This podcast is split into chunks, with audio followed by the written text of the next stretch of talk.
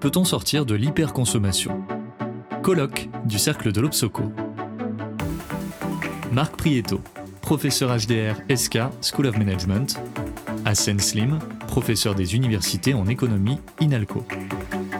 Sobriété et mobilité, faut-il arrêter de se déplacer?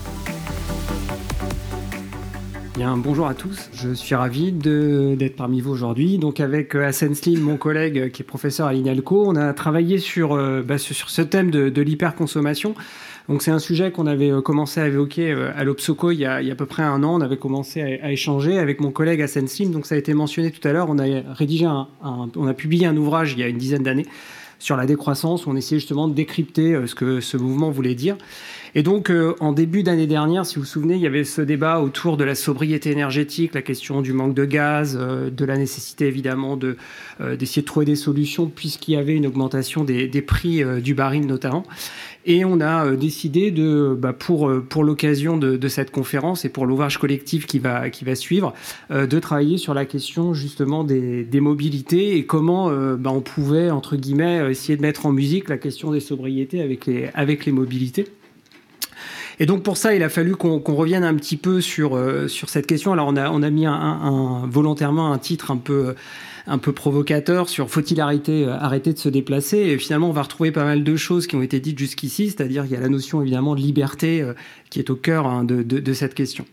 Euh, alors, quand on parle de la question des transports, tout de suite, évidemment, se pose la question de la contribution des transports au réchauffement climatique. Et les publications récentes montrent une trajectoire qui est particulièrement euh, particulière, enfin spécifique hein, quand on la compare à d'autres secteurs d'activité. Et donc, euh, euh, quand on regarde le rapport sur le changement climatique en 2022, un des un des éléments qui est mis, qui est mis sur la table dans le débat pour la lutte contre le réchauffement climatique, c'est la question de la sobriété qui revient au devant de la scène. Et on s'aperçoit euh, en particulier dans ce rapport qu'un euh, objectif euh, important est, associé au secteur des transports. Alors quand on parle du secteur des transports, souvent on a en tête le fait qu'on se déplace en métro, qu'on prenne sa voiture ou qu'on prenne le train ou l'avion, mais il y a aussi évidemment toute la dimension transport de marchandises qui est extrêmement importante. On parlait tout à l'heure, je ne sais plus qui disait la livraison au dernier kilomètre et comment, Amazon essaie de livrer en ville au plus, près du domicile du client. Donc évidemment, il y a toute cette dimension là hein, qui pèse dans, le secteur des transports. Alors quand on regarde les émissions, euh, par exemple, de CO2 d'équivalent euh, gaz à effet de serre euh, en Europe, on s'aperçoit que la trajectoire des transports, elle est, elle est justement à l'inverse de tous les autres secteurs d'activité. Donc ce qui veut dire évidemment que les efforts qui vont être demandés à ce secteur d'activité dans son ensemble vont être plus importants probablement que, que pour les autres. et on peut évidemment se poser la question du pourquoi on en est là, pourquoi il y a cette trajectoire si, si particulière. Et on va le voir un peu plus loin, il y a euh, évidemment un rôle particulier de la, du secteur des transports dans l'ensemble de l'économie. Alors si on revient sur la question de la sobriété et comment la sobriété elle peut être comprise dans le cadre des transports, il faut avoir en tête évidemment la dynamique des transports et le rôle en fait crucial que représentent les transports dans nos économies. Alors on peut évidemment citer euh, euh, toutes les avancées récentes qui ont, été, qui ont été obtenues, mais en gros depuis 200 ans, on a une progression des déplacements et de la portée des déplacements. Et un des éléments clés dans l'histoire, si on a à commenter l'évolution des transports, c'est l'augmentation des vitesses. Et l'augmentation des vitesses évidemment du fait euh, de euh, l'utilisation des ressources fossiles euh, et notamment le recours à la technologie, hein, donc évidemment le moteur à explosion, mais pas que, ont permis justement de structurer les villes et structurer notamment les espaces dans, on va dire, quasiment dans l'ensemble de la planète.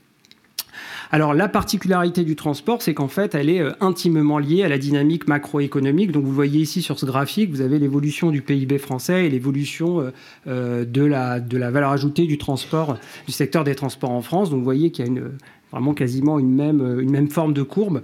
Donc cela s'explique évidemment par une corrélation forte entre les deux activités, mais aussi du rôle d'entraînement que vont avoir le secteur des transports sur l'ensemble de l'économie, puisque avec des transports efficaces, avec un accès facilité, on va dire, aux, espaces d'emploi, aux espaces de commerce. On parlait tout à l'heure évidemment du, de, l'hypermarché, de l'accès à l'hypermarché. On voit bien que ben, derrière, il faut des voies d'accès, il faut des routes, il faut des autoroutes, il faut évidemment du matériel pour pouvoir circuler sur, sur, ces, sur, ces voies de, circulation.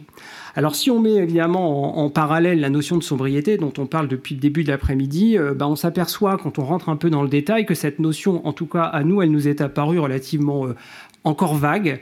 C'est-à-dire qu'on sent bien que la sobriété, c'est l'idée de prôner une forme de modération, l'idée d'aller... Euh, moins fort dans la manière dont on consomme ou dont on hyper consomme et de repenser finalement la façon dont on peut organiser nos modes de vie. Et donc, quand on essaie de trouver, on va dire, un certain degré, une question de la mesure. Je crois que ça a été évoqué tout à l'heure par Dominique Desjeux. Hein. C'était euh, l'idée justement d'essayer de mesurer un peu les choses. L'idée d'utilité, ben, on s'aperçoit que par rapport à la sobriété, il y a relativement peu de choses. Donc c'est un peu frustrant parce que quand on essaie justement d'appliquer la sobriété euh, à un secteur d'activité, et donc s'interroger qu'est-ce qu'un comportement de mobilité sobre, ben on s'aperçoit que les choses ne sont pas aussi, euh, aussi faciles. Ce qui peut apparaître sobre pour les uns ne l'est pas pour les autres. Alors une image ici qu'on aime bien avec Asen Slim, c'est euh, cette, bah, petit, euh, cette, idée de sobriété heureuse, donc où en gros vous avez un, paquebot et puis enfin vous avez un yacht et puis vous changez quelques points pour pour le rendre plus sobre. Donc on voit bien justement toute la difficulté d'appliquer d'appliquer la sobriété à la question des transports. Et puis par ailleurs la sobriété, elle est largement associée à tout un imaginaire plutôt négatif c'est un retour en arrière, c'est le retour à la charrette quand on parle évidemment des mobilités. Et donc, bien évidemment, c'est extrêmement compliqué de vendre finalement cette. Si on parle tout à l'heure, on parlait de publicité et de marketing, comment vendre la notion de sobriété si cette dernière est systématiquement associée à une notion de sacrifice.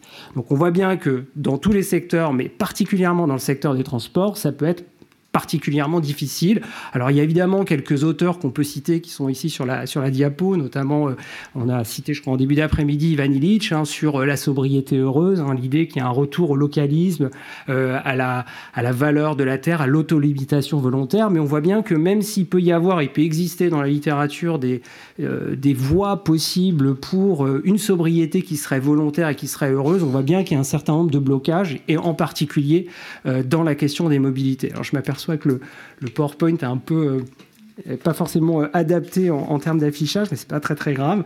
Euh, et donc finalement, la question c'est comment on peut appliquer finalement la sobriété aux mobilités? Alors si on regarde de 1820 à 2020, on a eu un accroissement considérable des vitesses. Et tout se passe comme si, depuis 2020, hein, si on situe au début du, euh, du Covid 2019, de la crise sanitaire, eh bien, euh, en gros, il semblerait que la, la voie serait d'une réduction euh, globale des vitesses, c'est-à-dire de tendre vers un système de déplacement qui soit plus faible, moins fréquent et qui, évidemment, soit décarboné. Je vais y venir plus loin.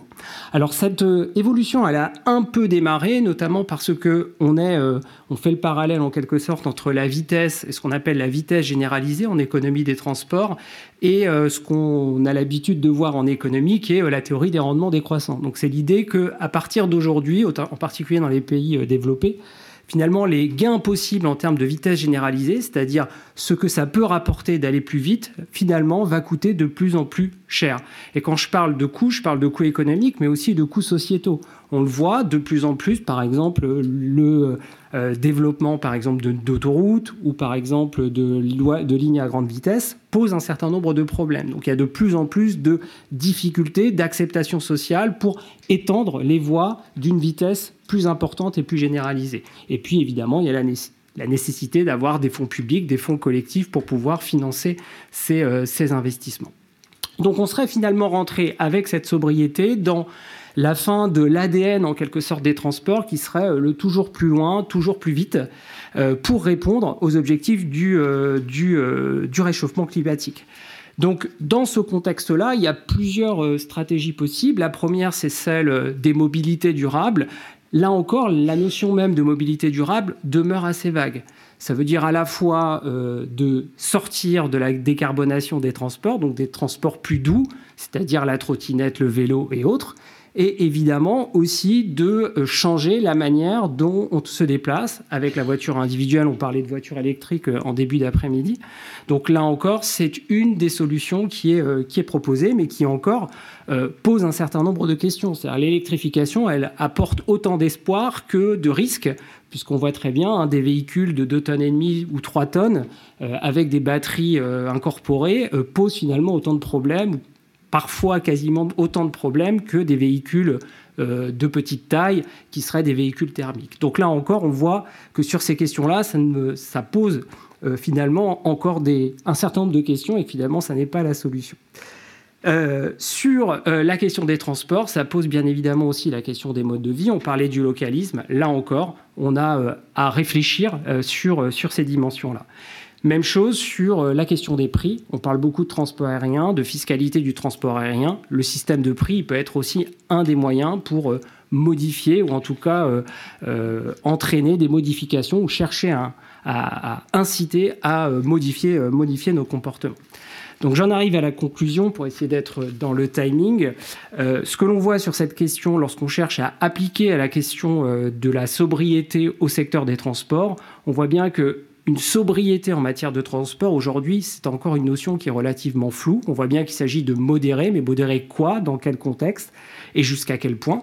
Donc cela pose la nécessité finalement de conduire une sorte de débat euh, collectif autour de euh, ce qui serait du déplacement indispensable et ce qui releverait finalement du déplacement superflu. Alors évidemment, il faut avoir en tête qu'il s'agit à la fois du déplacement de personnes, mais aussi du déplacement de marchandises.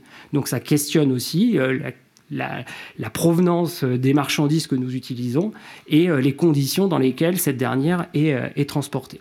Donc pour finir, on dirait que pour euh, ce qui concerne la sobriété appliquée aux questions des transports et des mobilités, il faut essayer de trouver bah, finalement un juste équilibre entre deux visions un peu extrêmes. La première, c'est une vision, on va dire, de type décroissante, hein, c'est-à-dire l'idée qu'il faudrait euh, sortir finalement de cette mobilité à tout craint et de revenir à une forme de, euh, sobriété très forte sur les mobilités, avec une contrainte très très forte sur les mobilités. Et la seconde, le, second, le serait euh, finalement une mobilité trop douce. On pourrait l'associer bah, finalement à cette notion de mobilité durable qui pour le moment reste relativement peu contraignante dans le cas des, des déplacements qui sont réalisés dans nos sociétés. Voilà ce que j'avais à vous dire. Merci beaucoup pour vos attentions. Je crois que je suis dans le timing.